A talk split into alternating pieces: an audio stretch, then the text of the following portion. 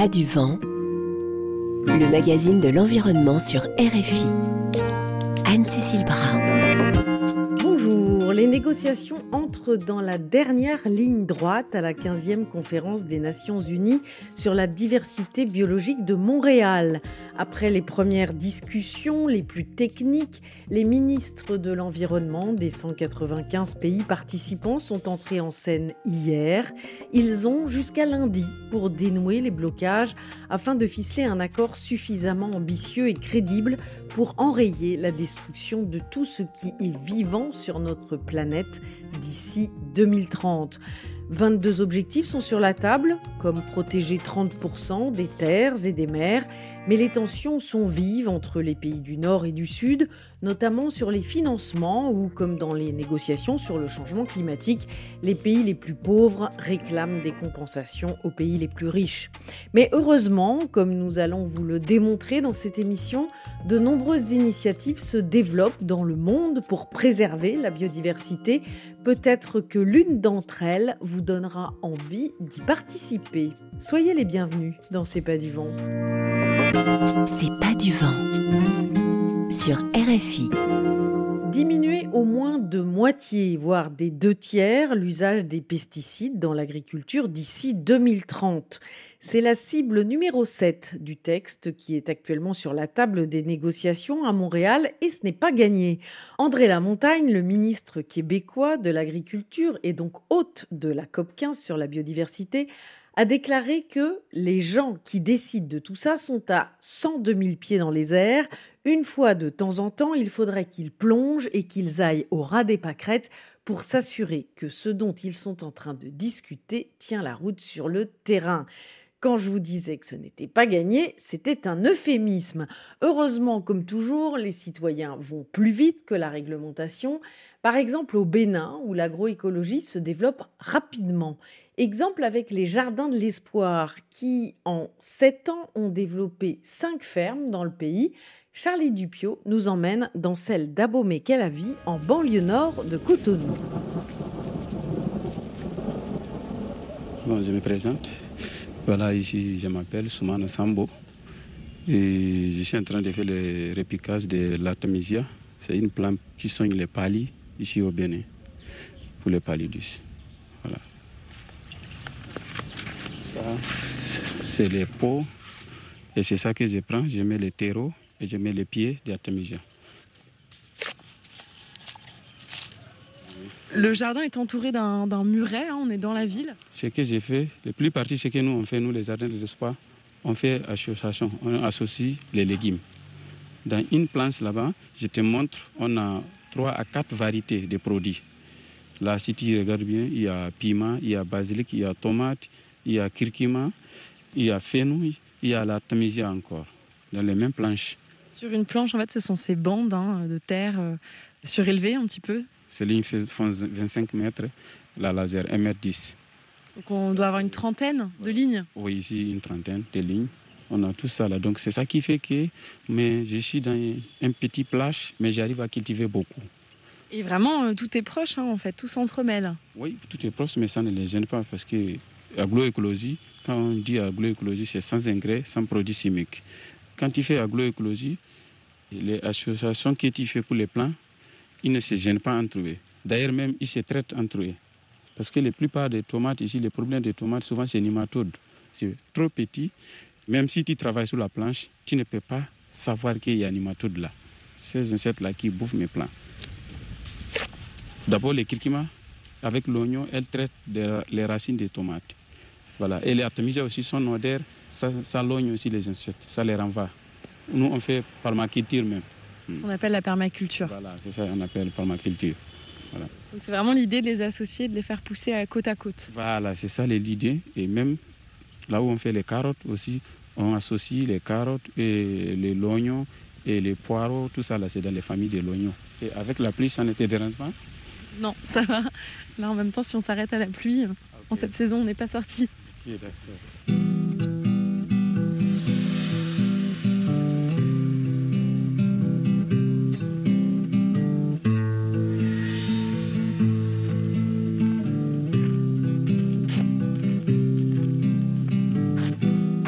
Donc, je suis Tanguy Nikobu. Je suis actuellement le directeur exécutif des Jardins de l'Espoir. L'aventure a commencé euh, en 2014. Nous avons créé notre première ferme à deux. Mais avant ça, nous étions euh, des activistes. Nous, le sommes toujours, mais avant, c'était des activistes de parole. Donc, on était militants dans les associations comme Amnesty International, comme Attaque Bénin, tout ça. Et puis, au moment donné, on s'est dit, euh, c'est bien de de manger bio, de manger sain, de manger écolo. Donc, on a décidé de passer à l'action. Moi, à la base, je suis économiste de formation. Nous ne sommes pas agronomes de formation. Donc vous n'avez pas eu vraiment de formation, vous avez appris sur le tas Voilà, voilà, nous avons appris sur le tas. Moi, j'ai passé 10 mois de formation euh, au sein du CEVAS. Euh, c'est une ferme euh, agroécologique. Et aujourd'hui, nous sommes 8 associés, nous avons 5 fermes et puis nous avons 17 collaborateurs. Et la personne qui nous a aussi inspiré, c'est Thomas Sankara, parce qu'on a vu qu'avec lui, il a dit que l'impérialisme vient d'où? D'abord dans l'assiette que nous avons. C'est pour ça que nous s'est dit, on va attaquer euh, euh, la partie agriculture, la partie alimentation. On faut d'abord regarder d'abord dans notre assiette pour voir si c'est qu'on mange, est-ce que le riz qu'on mange vient d'ailleurs ou bien est produit localement? Est-ce que la tomate, est-ce que l'oignon, est-ce que donc lorsque dans l'assiette on voit qu'on est autosuffisant, on a beaucoup appris sur internet. Il faut dire qu'on s'est basé beaucoup aussi sur les recherches le savoir-faire du Cuba et aussi de l'Inde, parce que souvent on a le même climat. C'est plus facile pour nous que l'Europe l'Inde parce qu'ils sont beaucoup avancés en matière, d'agroécologie aussi. Le Cuba parce que euh, lors de la guerre froide, ayant connu ce qu'on appelle l'embargo, donc on ne, recevait plus de produits chimiques plus d'engrais, plus de pesticides. Donc, ont compté vraiment sur tout ce qu'ils avaient de façon locale. Donc, ils ont eu à produire naturellement, à développer tout ce qui est comme technique de, fertilisation naturelle, de lutte contre les ravageurs de façon naturelle. Donc, on s'est un peu basé sur ces choses-là. On a aussi voyagé beaucoup. Il y a le voyage de toute la sous-région, les pays un peu avancés que nous, que ce soit le Burkina, que ce soit le Mali, le, Niger. C'est les pionniers quoi. Par rapport à certains pays en Afrique de l'Ouest, le Bénin est quand même euh, une très bonne dynamique parce que euh, la différence entre les autres pays, c'est que les autres pays, euh, c'est les personnes âgées. Mais au Bénin, c'est la au Bénin, c'est la jeunesse qui a vraiment pris le devant des choses. Donc c'est pour ça que pour nous, on s'est dit que c'est important d'avoir des fermes urbaines parce qu'il parce faut nourrir les villes. Qu'il n'y ait pas de nourrir les villes, il faut qu'on puisse nourrir, se nourrir avec l'alimentation locale et qu'on puisse savoir d'où tous ces produits viennent.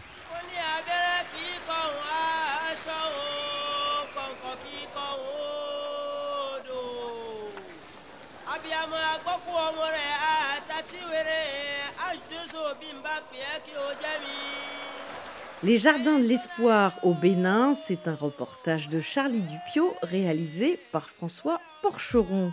Et pour que ce genre d'initiative se développe à grande échelle, le ROPA, le réseau des organisations paysannes et des producteurs d'Afrique de l'Ouest, a organisé cette semaine un forum à Bissau, la capitale de la Guinée-Bissau. Notre correspondant Alain Hierro Mbalo y a assisté. 180 participants venus de 15 pays membres de la CDAO ont engagé pendant trois jours à Bissau de larges réflexions sur la promotion de l'agroécologie. L'initiative est du réseau ouest-africain des organisations paysannes ROPA. Le thème de ce forum est interpellatif. Quelle stratégie pour la mise à l'échelle de l'agroécologie en Afrique? La rencontre est animée par des experts qui interviennent dans les organisations de la société civile avec la participation de partenaires, de leaders et de représentants d'organisations paysannes de plusieurs pays l'Afrique. Alors je suis Laurence Tessier, je suis responsable du programme JAFOA. Alors JAFOA, c'est un programme monté par des fondations euh, européennes et américaines, Fondation de France, Cariplo, Campanilo, Campanile, FGS, et donc euh, tout ça c'est regroupé au sein du Network of European Foundation. Quels sont vos liens avec ces organisations paysannes? Alors en fait, l'objectif, c'est de financer directement euh, la transition agroécologique des organisations paysannes. De plus en plus, ça commence à prendre parce que on, parle de transition, on ne demande pas à ce qu'on adopte tous les principes de l'agroécologie euh, directement, mais en tout cas, euh, il y a un facteur essentiel en ce moment, c'est qu'avec la guerre en Ukraine, le prix des engrais chimiques a énormément augmenté, et donc la question de réaliser des engrais organiques et des biointrants dans les pays, plus la sensibilisation sur le fait de consommer de manière euh, plus écologique en fait et meilleure pour la santé et ça crée assez un engouement euh, des populations et en fait il faut faire du bruit c'est ce qu'ils disent il faut faire beaucoup de bruit sur l'agroécologie pour que les gens aient envie de consommer ces produits-là. Le choix de la Guinée-Bissau pour abriter un tel forum s'explique par ses spécificités. La culture du riz est une activité traditionnelle qui a su au fil des siècles s'adapter au terroir Près de 250 km de terre sont favorables à cette activité. Nous avons choisi la Guinée-Bissau parce que euh, en matière de production agricole, c'est un pays qui a des spécificités très importantes, qui est que depuis des décennies, les gens font du riz sans apport de fertilisants extérieurs. En général, simplement les équilibres des écosystèmes dans les bas-fonds. Aussi, nous avons une organisation paysanne ici qui est très dynamique les États reconnaissent que face aux crises multiples, les systèmes alimentaires doivent évoluer afin de pouvoir répondre aux défis de la sécurité alimentaire et nutritionnelle. Concevoir des systèmes de production qui s'appuient sur les fonctionnalités offertes par les écosystèmes, c'est l'approche commune proposée dans le Forum de Bissau pour répondre à la forte hausse des besoins alimentaires des populations. Je m'appelle Sena Adessou, je suis le secrétaire général de INADES Formation. Avant tout, l'agroécologie pour nous, c'est vraiment une approche euh, holistique et intégrée de, gestion des, systèmes de, production agricole et alimentaire, de manière à les rendre plus durables, tant sur euh, le plan économique, euh, social qu'écologique. Si je dis une révolution dans l'agriculture, est-ce que je me trompe? Euh, une révolution, oui, parce que euh, on ne nourrit pas bien le, monde entier, les, populations. Il y a toujours euh, un bon nombre de populations qui, qui, meurent de faim. Et donc, on se rend compte qu'il y a quand même de l'espace à réfléchir sur des modèles qui garantissent une meilleure gestion des ressources naturelles. En Afrique, les femmes jouent un rôle central et déterminant dans l'agriculture. En première ligne, elles effectuent l'essentiel des activités de production, de transformation et de commercialisation des denrées. Mais peu d'entre elles ont accès à la terre. Je m'appelle Halima Tchousso Sanda. Je viens du Niger. Je suis la présidente du Collège des femmes du Europa. Bon, je ne dis pas qu'elles n'ont pas accès. Là où elles ont accès, souvent le problème de propriété se pose. Il y a des femmes propriétaires, mais ce n'est qu'une goutte d'eau dans un océan. Si je prends, c'est pour ça qu'on a notre stratégie de sécurisation foncière des femmes au niveau d'Europe qu'on a élaboré et qu'on avait adopté il y a quelques années. On a deux formes d'exploitation familiale agricole, notamment au Niger. On a le gandou ou la grande exploitation familiale agricole où tous les membres de la famille se réunissent pour cultiver. On a aussi là où se trouve l'exploitation de l'homme à part avec les enfants et le lopin de terre octroyé à la femme pour cultiver le quotidien de la maison. Elle pile, elle travaille, elle amène au manger au champ collectif, elle revient pour cultiver son champ. La production de son champ est destinée à la consommation de la famille. Et l'épargne aussi qu'elle a, souvent, c'est pour être consommée tout au long de l'année, notamment les condiments qui sont utilisés, ou elle peut vendre et garder une partie en bétail pour les mariages et autres de ses enfants. Elle peut avoir un lopin de terre, le mari va prendre sa deuxième, troisième ou quatrième femme, il faut partager avec les autres Vous voyez de quoi je parle. Et automatiquement aussi, le système, la manière dont souvent on se marie fait que les mariages sont fragiles dans des sociétés surtout polygamiques. Tout d'un seul coup, du coup, la femme peut perdre. Et quand elle retourne dans sa famille d'origine, le frère est là avec ses, ses épouses de telle sorte que c'est vraiment difficile et l'accès à la terre, il y a une insuffisance d'accès à la terre. Surtout, c'est la sécurisation qui pose problème. Allez, Yoromba, le Bissau, RFI. R. F. I. Il faudrait qu'on se rende compte de tout ce qu'on tire comme service absolument essentiel de la biodiversité en termes de fertilité des sols, en termes de pollinisation, en termes de ressources pharmacologiques qu'on tire. Peut-être qu'il y aura une molécule absolument essentielle contre la prochaine pandémie. On est absolument dépendant de tous les services qu'on tire de cette biodiversité, que la productivité, que la santé, on, dépend absolument. Des questions, des témoignages, des idées Écrivez-nous à c'est du.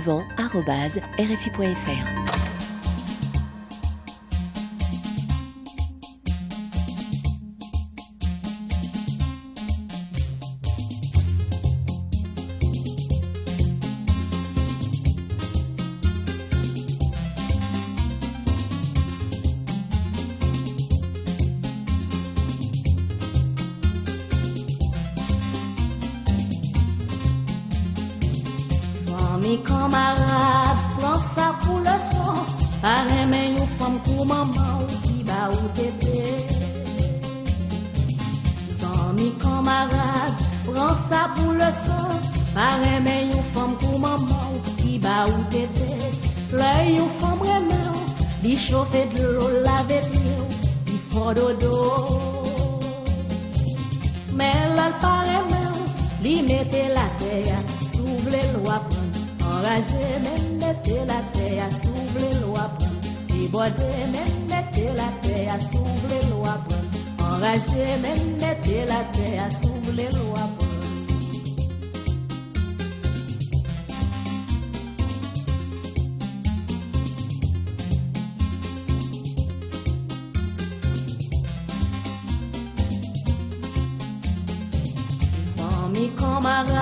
prends ça pour le soir.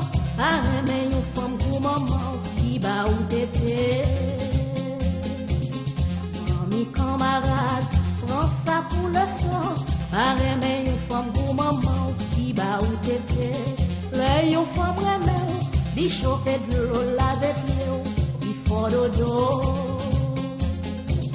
Mais là, pareil, mais, dit mettez la terre, s'ouvre les lois, enragé, même mettez la terre, s'ouvre les lois, et boité, même mettez la terre, s'ouvre les lois, enragé, même mettez la s'ouvre les lois. Ou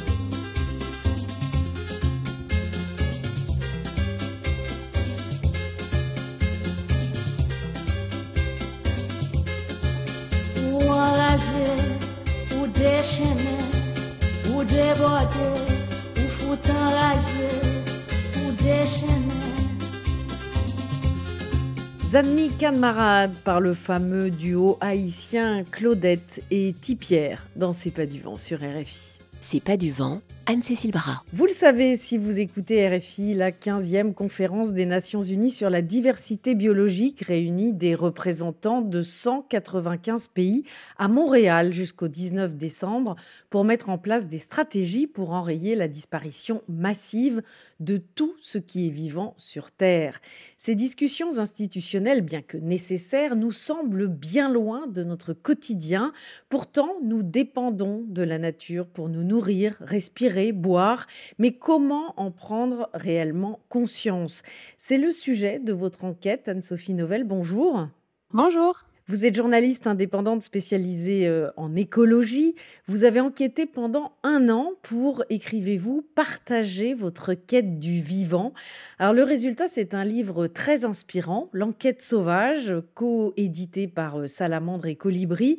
Alors vous êtes parti du constat que, euh, je vous lis, nos modèles de société nous empêchent aujourd'hui de toucher terre. Nous sommes formatés depuis des siècles dans l'idée que l'espèce humaine est fantastique, qu'elle réussit à maîtriser la nature, à canaliser et dompter les énergies du vivant pour conquérir la planète et perdurer dans le temps. C'est ce constat, cette certitude qui vous a donné envie de vous lancer dans cette enquête? Euh, Oui, mais c'est aussi euh, un moment de, j'ai envie de dire, de pause aussi dans mon parcours de journaliste spécialisé sur ces questions, euh, où je me suis rendu compte que j'avais une connaissance très euh, intellectuelle de ces sujets et très peu dans le sensible. Et euh, quand on est journaliste, on a aussi euh, envie de savoir si le message que l'on porte euh, atteint la cible du public auquel on s'adresse. Et du coup, je me suis aussi interrogée sur notre façon de parler de ces questions. Et je pense qu'aujourd'hui, c'est important d'avoir des approches savante qui repose sur de la connaissance, mais aussi de réintroduire une approche, euh, euh, voilà, j'ai envie de dire sensorielle des choses, qui passe par l'émotion, qui passe par du récit, euh, euh, voilà, de, vécu, ce qu'on fait aussi quand on est journaliste. Mais allier les deux était aussi un exercice euh, dans lequel je me suis lancée à travers cette enquête. Donc cette enquête, c'est aussi une quête de sens au sens propre, hein, puisque vous avez appris à écouter, à observer, à ressentir le vivant. C'est vraiment vos sens que vous avez reconnecter Oui, parce qu'en fait, euh, voilà, le terme enquête, c'est une enquête journalistique parce que on est parti du principe avec la salamandre et les colibris euh, qu'il n'y avait pas d'enquête journalistique sur ce lien au vivant. On a des euh, rapports de scientifiques, d'anthropologues, de philosophes qui renouvellent notre façon de penser le vivant, mais une enquête journalistique qui s'interroge sur ce lien au vivant, on n'en avait pas vu. Donc il y avait déjà cette, cette recherche.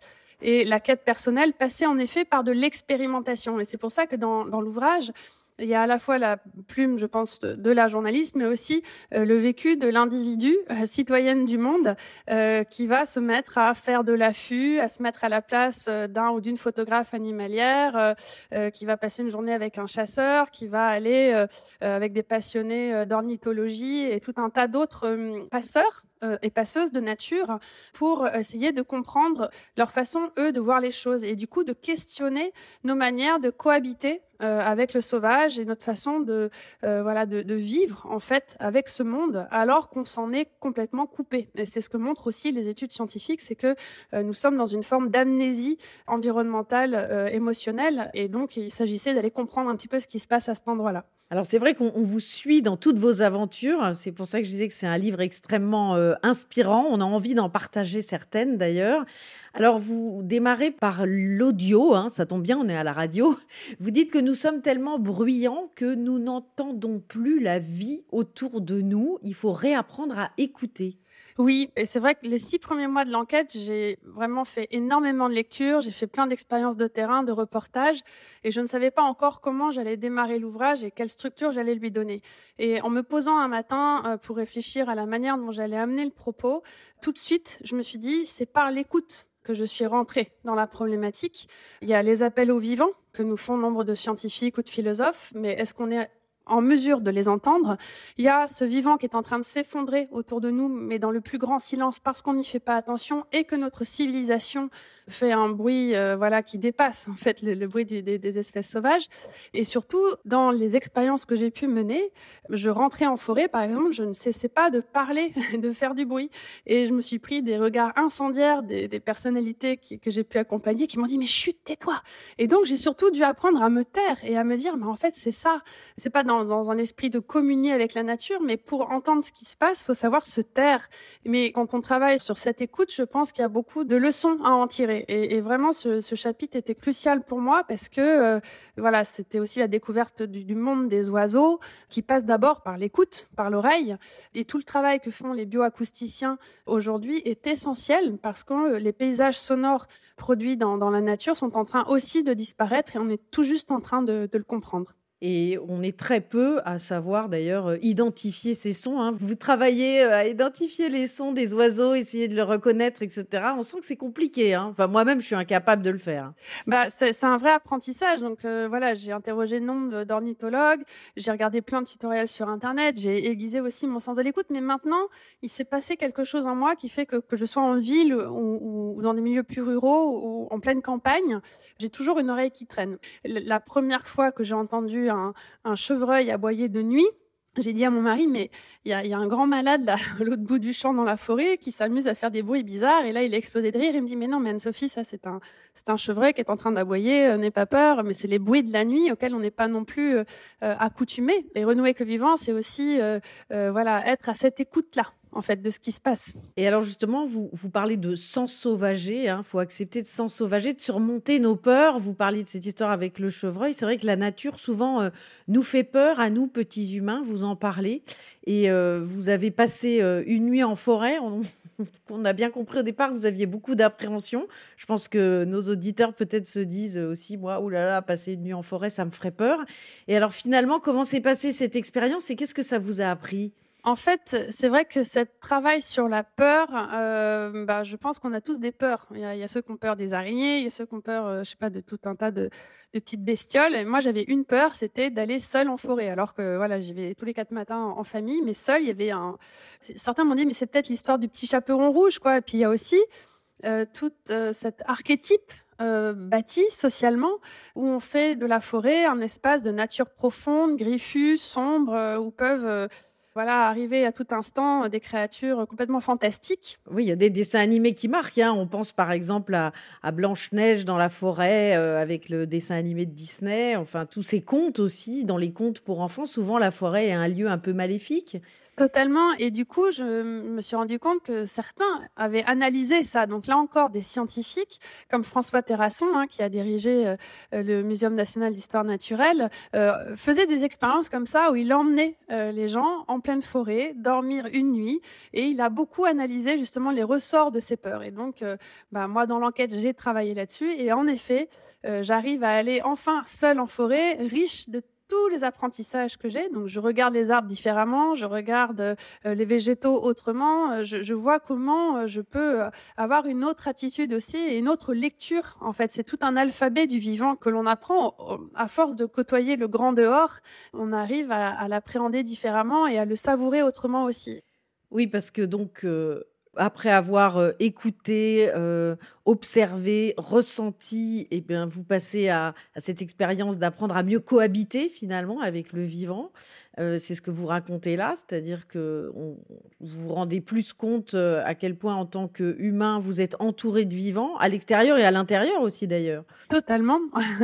Quand on parle avec Marc-André Sellos, par exemple, qui a beaucoup euh, voilà, analyser et travailler euh, sur le microbiote, sur l'univers du champignon et de cet invisible en fait qui est sous nos pieds ou dans nos corps, on se rend compte que le vivant est partout, qui nous traverse en fait, et que c'est nous qui l'ignorons. Euh, et s'interroger sur l'utilité de la biodiversité, par exemple, ou du vivant, Certains se posent encore la question euh, à quoi sert cette bestiole, mais en fait c'est oublier qu'on est dans un monde euh, tissé de liens et d'interdépendance et que euh, lorsque l'on détruit une zone humide, que l'on déforeste, que l'on détruit les habitats des espèces sauvages qui nous entourent, c'est une façon de scier la, branche de l'arbre sur laquelle on est assis. Alors souvent ça donne lieu à des luttes, hein. vous en parlez aussi dans votre livre.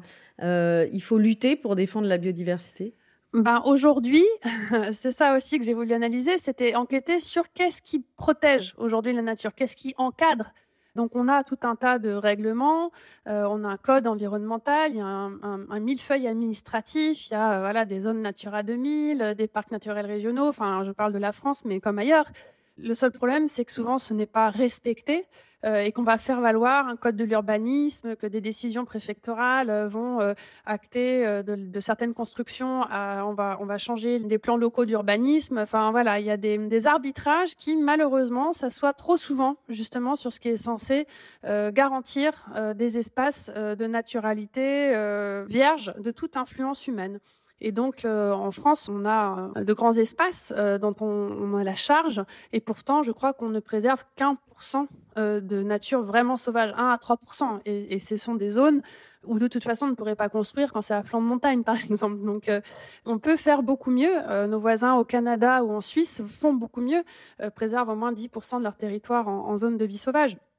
Donc c'est pour ça qu'il est intéressant de, se pencher sur ces initiatives qui permettent euh, euh, de réensauvager euh, le monde et de dire voilà on peut quand même laisser de la place et on peut s'organiser autrement pour ne pas abîmer en fait ce qui est en fait aujourd'hui la première solution que l'on a sous la main pour répondre de surcroît au changement climatique. Alors ça faut expliquer un petit peu pourquoi Parce qu'en fait aujourd'hui on parle beaucoup du changement climatique mais on oublie que les forêts ou l'océan capte du CO2 et que la biodiversité est la première solution que l'on a sous la main pour justement euh, absorber du, carbone et que penser la crise euh, du climat sans penser à l'extinction du vivant et euh, à l'influence qu'on a sur la destruction de la biodiversité, c'est oublier que en fait on a là un logiciel de milliards d'années d'évolution qui entretient un équilibre fragile que nous sommes en train de détruire. Donc en fait, il ne faut pas penser les deux crises de manière distincte mais euh, justement plutôt s'emparer de comment est-ce qu'on va préserver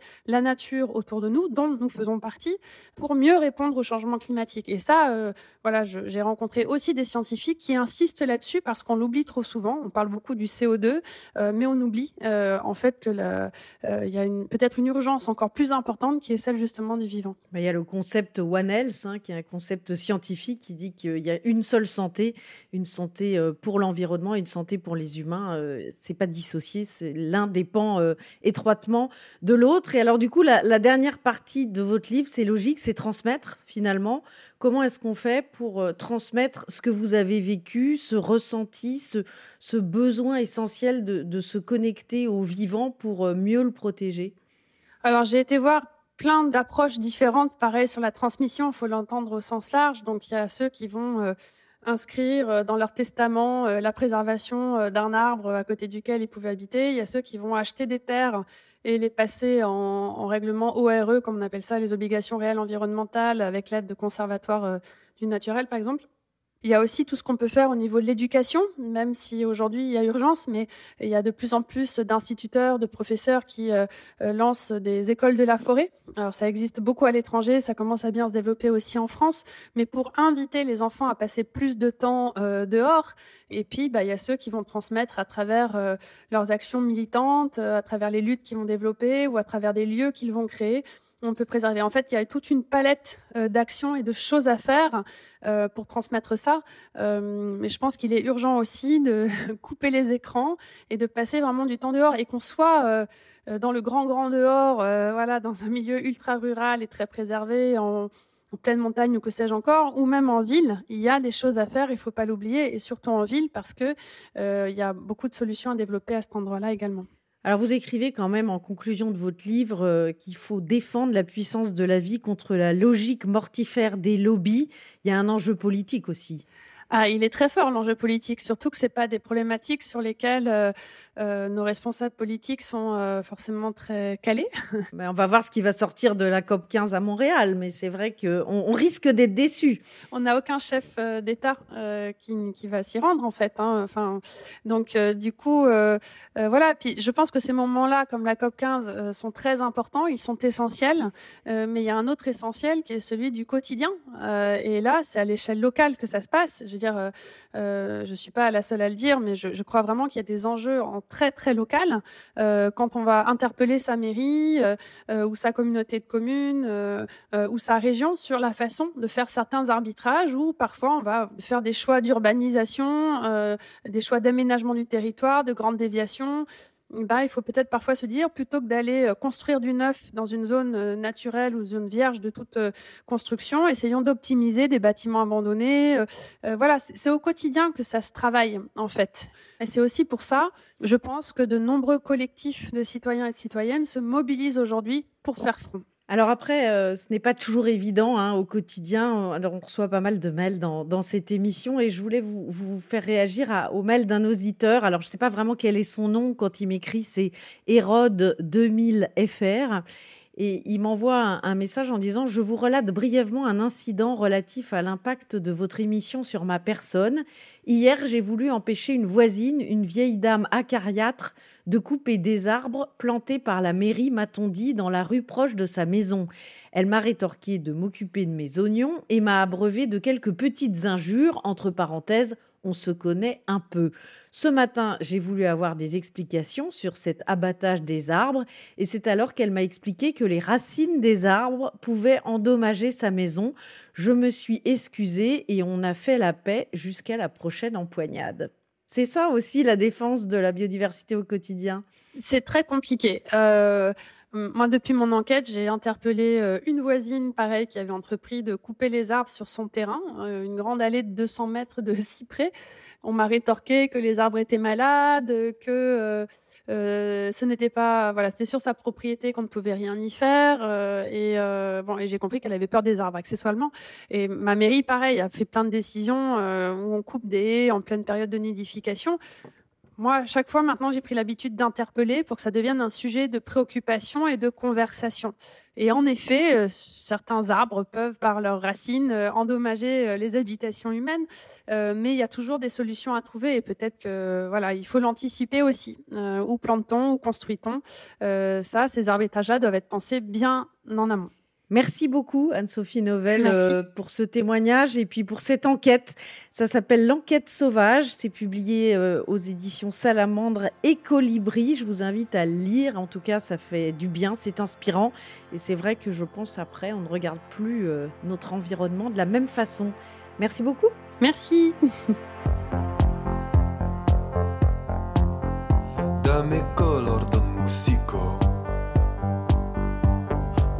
gama de notas sale del ordenador. Sale del ordenador. Bellas cintas de colores me enredan, eso es. Morado y amarillo. Llegan y se va el dolor. Llegan y se va el dolor.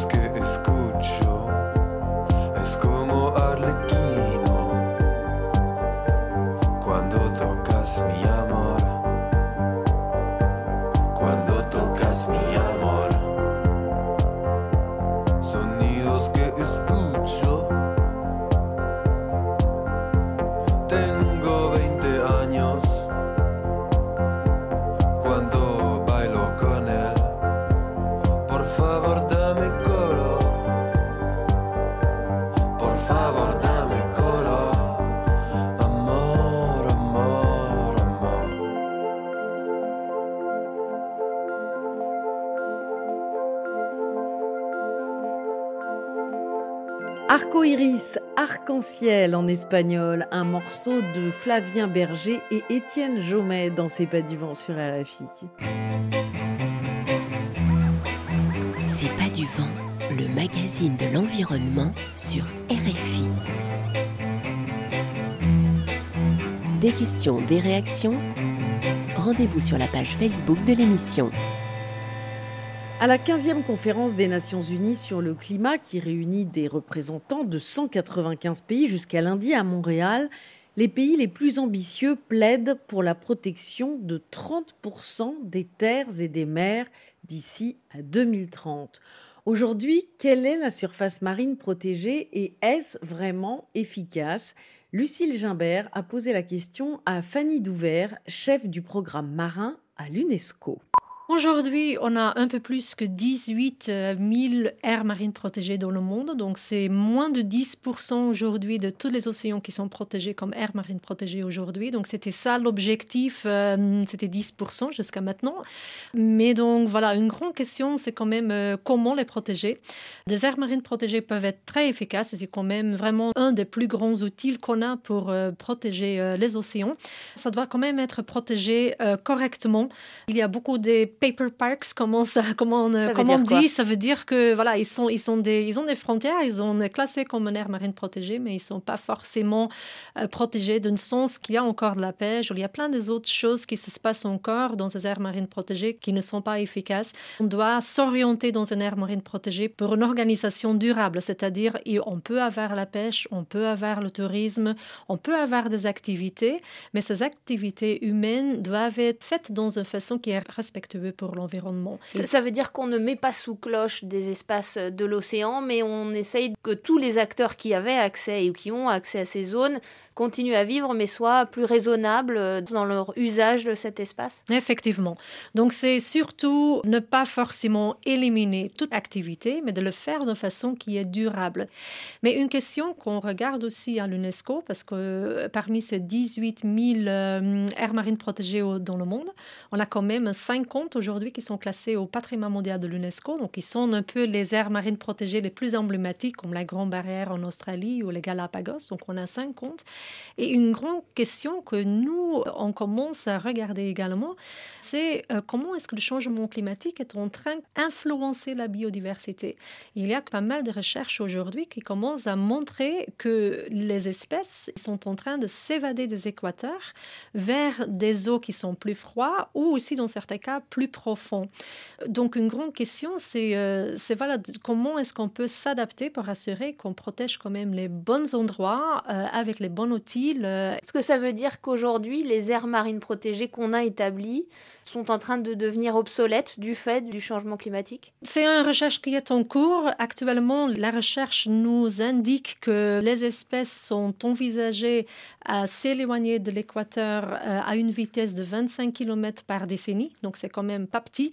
Donc, ça veut dire, oui, qu'on va quand même voir beaucoup euh, des espèces qui vont disparaître autour de l'équateur, mais aussi d'autres zones qui vont avoir une richesse qui est différente et, peut-être plus grand également. Donc, c'est quand même un changement qui est en cours et que nous, on regarde à l'UNESCO aussi de très près. Et donc, voilà, là aussi, pour utiliser des solutions innovantes. Parmi ces solutions innovantes, euh, une euh, qui est en train d'utiliser l'UNESCO, c'est l'ADN environnemental, c'est-à-dire que vous allez réaliser des prélèvements dans toutes ces zones pour euh, constater ce déplacement éventuel des espèces. Euh, Qu'est-ce que c'est l'ADN environnemental et comment vous allez l'utiliser pour euh, ce travail de cartographie? Donc, l'ADN environnemental, c'est comme euh, chez les humains. C'est comme quand on prend une, juste une petite partie de notre cheveu, on peut comprendre quand même plein de choses d'une personne. Et donc, c'est la même chose dans les océans. Avec juste un ou quelques litres d'eau, on peut comprendre un grand nombre des espèces dans une certaine zone. Parfois même plus de 100 espèces dans une certaine zone. Ça veut dire que euh, les poissons, les micro-organismes, toute la vie marine laisse en étant dans l'eau des traces d'ADN dans l'eau Exactement. Et c'est grâce à ce que les espèces laissent dans l'eau qu'on peut, euh, sans prélever les espèces, on peut comprendre quelles espèces sont là. Donc c'est une technique très innovante euh, qui est très éthique parce qu'on ne doit pas enlever des espèces, mais euh, qui est aussi efficace en termes de moyens financiers de, de surveiller la biodiversité sur la planète. Parce que imagine qu'on doit calculer chaque espèce euh, partout dans le monde, donc c'est impossible. Et donc nous, à l'UNESCO, on a travaillé avec une équipe de scientifiques euh, parmi les plus grands noms dans le ADN environnemental pour euh, développer une méthode à travers laquelle on est actuellement en train de déployer des échantillonnages euh, à travers de 25 aires marines protégées dans le monde. Donc on travaille avec les jeunes dans tous ces endroits euh, patrimoine mondial et c'est quelque chose, on revient juste du Brésil, de Fernando de Noronha. On a lancé la première initiative de l'éch- l'échantillonnage ici en Europe, dans la mer de Wadden. Et donc on a eux des centaines d'enfants déjà qui sont allés sur la mer euh, euh, en travaillant avec les experts. Et, ce qui est passionnant, ils sont engagés parce qu'ils comprennent quand même que le changement climatique, c'est quelque chose qui, leur touche. C'est quand même des enjeux à très grande échelle. Euh, Aujourd'hui, les océans, c'est 70% de notre planète. Chaque deuxième souffle qu'on prend, ça vient des océans parce que les océans nous donnent quand même entre 50 et 80% de notre ox- oxygène sur la planète. Et aussi, après, il y a quand même beaucoup des euh, médicaments euh, qui sont recherchés à travers des éléments qui viennent des océans aujourd'hui. Donc pour nous tous, c'est la clé euh, de l'humanité. Euh, tous ces prélèvements d'ADN qui vont être réalisés parce que les enfants ils prennent un échantillon d'eau, ils vont ensuite en extraire l'ADN, le marquer, c'est ça, le, je ne sais pas quel est le terme, mais euh, à faire des, des petits échantillons d'ADN. Tout ça c'est envoyé dans des laboratoires. En quoi ça va, elles vont nous être utiles à l'avenir dans un monde où, où le changement climatique, si on ne fait rien, sera avec des effets de plus en plus forts. Donc l'UNESCO euh, est en train de coordonner toute l'initiative, c'est-à-dire donc on a construit un package euh, qui comprend la petite outil qui peut extraire le EDNA. L'outil pour extraire l'ADN, c'est ça, de, L'ADN, de l'eau. Voilà, de l'eau. Donc c'est un petit outil euh, qu'on met dans l'eau, c'est très simple, on extrait l'eau, mais à travers de cet outil, le ADN est euh, automatiquement retiré. Et donc, C'est un en fait, filtre ça- c'est un filtre. Oui, c'est un filtre, exactement. Et donc, on a 500 filtres qu'on a distribués partout dans le monde. Et donc, tous ces échantillons, ça revient euh, à l'UNESCO. Donc, nous, on, a, on travaille ensemble avec euh, un laboratoire qui va faire tout ce travail assez précieux pour extraire et regarder et analyser quelles sont les es- espèces qu'on a retrouvées dans toutes ces zones. Donc, on se concentre sur les poissons parce que c'est aujourd'hui aussi là que l'ADN est le plus avancé dans le monde. Et ensuite, on va utiliser des projections sur la température de, de l'eau. Comment est-ce que ça va changer dans les décennies à venir? Et on va regarder ça ensemble avec euh, la richesse biodiversité. On- Ça va nous donner une première indication comment est-ce que cette biodiversité vraiment est en train de, de changer? Où est-ce qu'elle est encore aujourd'hui, mais quelles sont les projections euh, d'ici 10, 20, 30 ans? Et ça, c'est important parce que quand on comprend mieux aujourd'hui ce qui va se passer dans les 10, 20, 30 ans d'ici, ça nous permet aussi de prendre les bonnes décisions aujourd'hui. Parce que quand on, euh, quand on fait ça que dans 30 ans, c'est trop tard.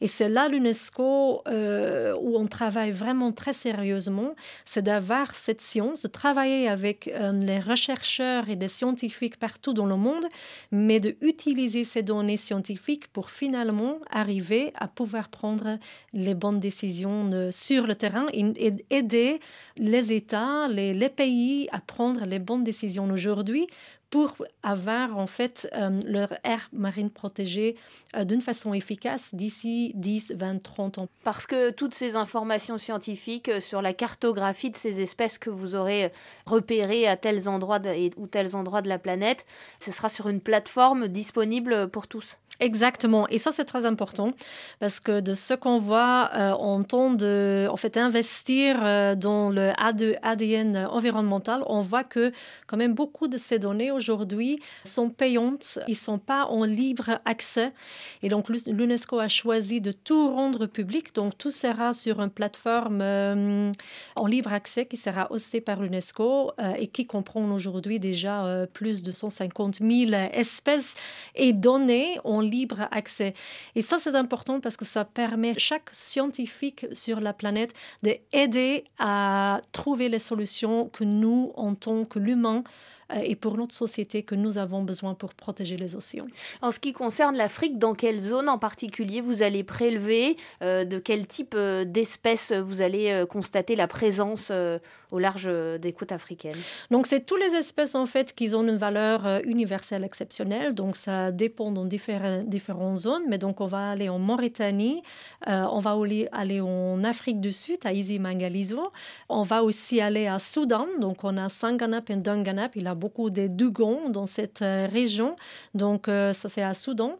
Et ensuite, on va aussi dans d'autres zones, euh, dans la pro- proximité. On va dans l'océan Indien, on va aller à Seychelles, à Aldabra Atoll. Donc là, on travaille avec des espèces qui sont plutôt dans des récifs coralliens. Mais il y a des autres zones également. Donc, on a tout, tout type de poissons, en fait, honnêtement. Mais on a aussi des tortues, par exemple. Six des sept différents types de tortues marines qui sont sur notre planète aujourd'hui, ils sont dans des sites patrimoine mondial. Donc, on va capturer quand même un grand nombre des espèces euh, dans les océans parce qu'ils sont déjà représentés dans ces sites patrimoine mondial. Et qu'on peut tous euh, être acteurs de ces solutions, euh, comprendre mieux la nature et, et la préserver et agir différemment aussi, l'utiliser différemment. Merci beaucoup Fanny Douvert, scientifique de l'UNESCO en charge du programme marin à l'UNESCO. Merci d'avoir été avec nous sur RFI. Merci. Fanny Douvert, chef du programme marin de l'UNESCO, interrogée par Lucille Gimbert. Merci à François Porcheron pour la réalisation de cette émission et à vous, chers auditeurs, pour votre fidélité. Continuez à nous écrire c'est pas du ou sur les réseaux sociaux et à partager nos podcasts sur vos plateformes préférées. Prenez soin de vous et des vôtres. Nous nous retrouvons la semaine prochaine, même planète, même heure.